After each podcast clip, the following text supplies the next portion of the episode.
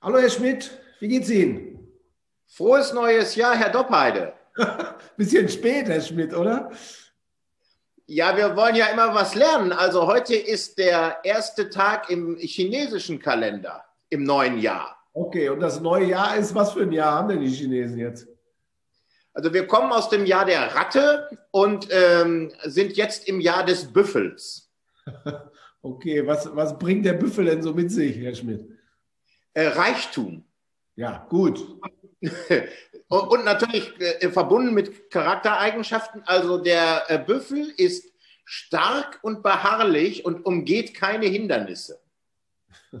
Okay, also klingt äh, wie ein Jahr, was wir jetzt gebrauchen könnten, würde ich sagen. Dann schwenken wir doch auf in das Jahr des Büffels. Aber eigentlich wollte ich mit Ihnen über Sehnsucht reden. Äh, das ist ja mal ein spannendes Wort, hören wir gar nicht so oft. Äh, wo kommt die eigentlich her? Was sagen äh, Ihre guten Freunde, die Philosophen äh, aus dem alten Griechenland eigentlich dazu?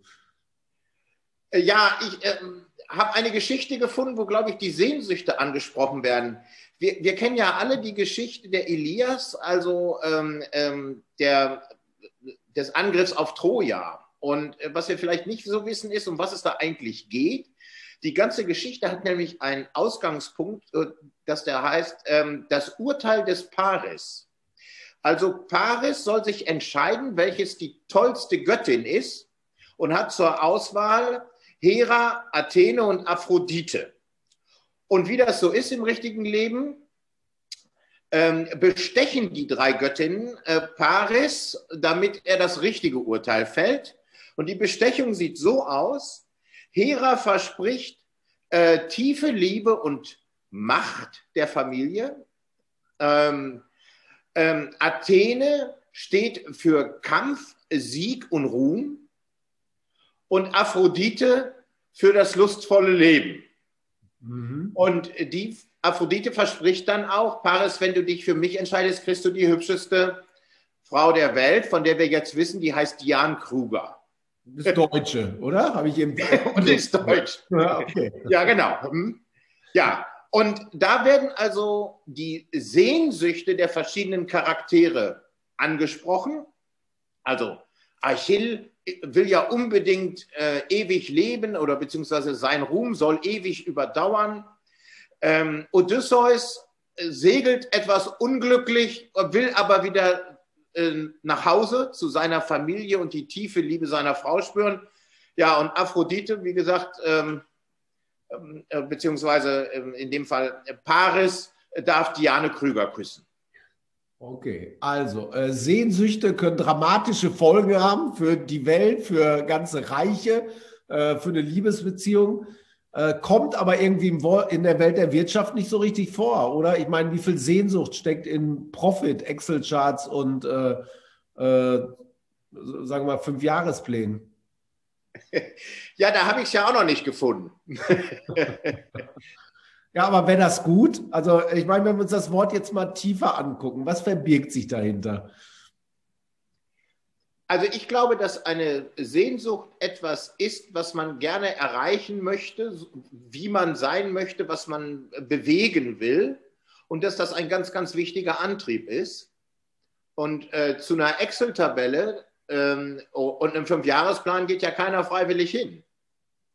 Also für mich ist Sehnsucht interessant, weil da ist das Wort Sucht drin, was ja scheinbar negativ ist. Äh, man könnte es aber auch positiv aufladen, um zu sagen, da ist so ein inneres Bedürfnis in dir, das kannst du selber gar nicht kontrollieren, äh, zu irgendwas hin.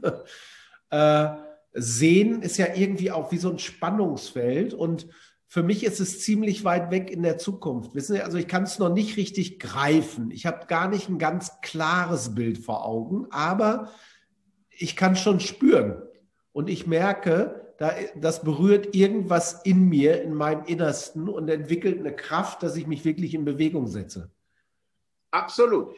Ähm, ich glaube, die berühmtesten Bilder der Sehnsucht hat ja Caspar David Friedrich gemalt. Ne? Da, da, sieht man einfach diesen Mensch und das Wasser und das Segel und dann weißt du, es gibt die Sehnsucht äh, nach der Fremde, genau wie Sie sagen, äh, unbestimmt, aber ein tiefes ähm, inneres Gefühl, ähm, das uns irgendwie dazu bewegt, auch wirklich schwierige Dinge anzugehen oder Dinge, die weit weg sind.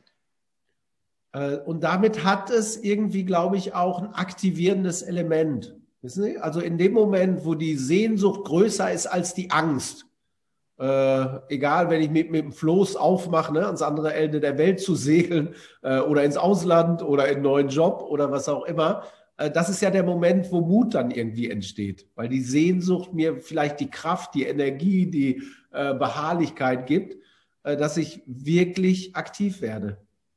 Absolut. Ich glaube auch, ähm, dass Sehnsucht aber nicht nur Stärke ist, sondern das ist auch der, der Ausdruck irgendeines gefühlten Inneren und vielleicht auch einer Kreativität, die in mir verborgen ist und die die Gesellschaft ja schon mal unterdrückt. Weil damit ist sie für mich äh, wirklich eine positiv aktivierende Kraft und anders als Transformation, was ja so ein mechanischer Begriff ist der Veränderung, oder? Absolut. Also Transformation ist ja nun das Schlagwort der letzten Jahre in der Wirtschaft gewesen. Insofern sollten wir das vielleicht das nächste Mal behandeln, weil das sind, glaube ich, gute Gegensätze. Okay, also dann nehmen wir uns den mechanistischen Begriff der Transformation, die nichts mit Sehnsucht zu tun hat und ob das überhaupt funktionieren kann, nächste Woche. Also, Sehr gerne. Kommen Sie gut durch das Jahr des Büffel.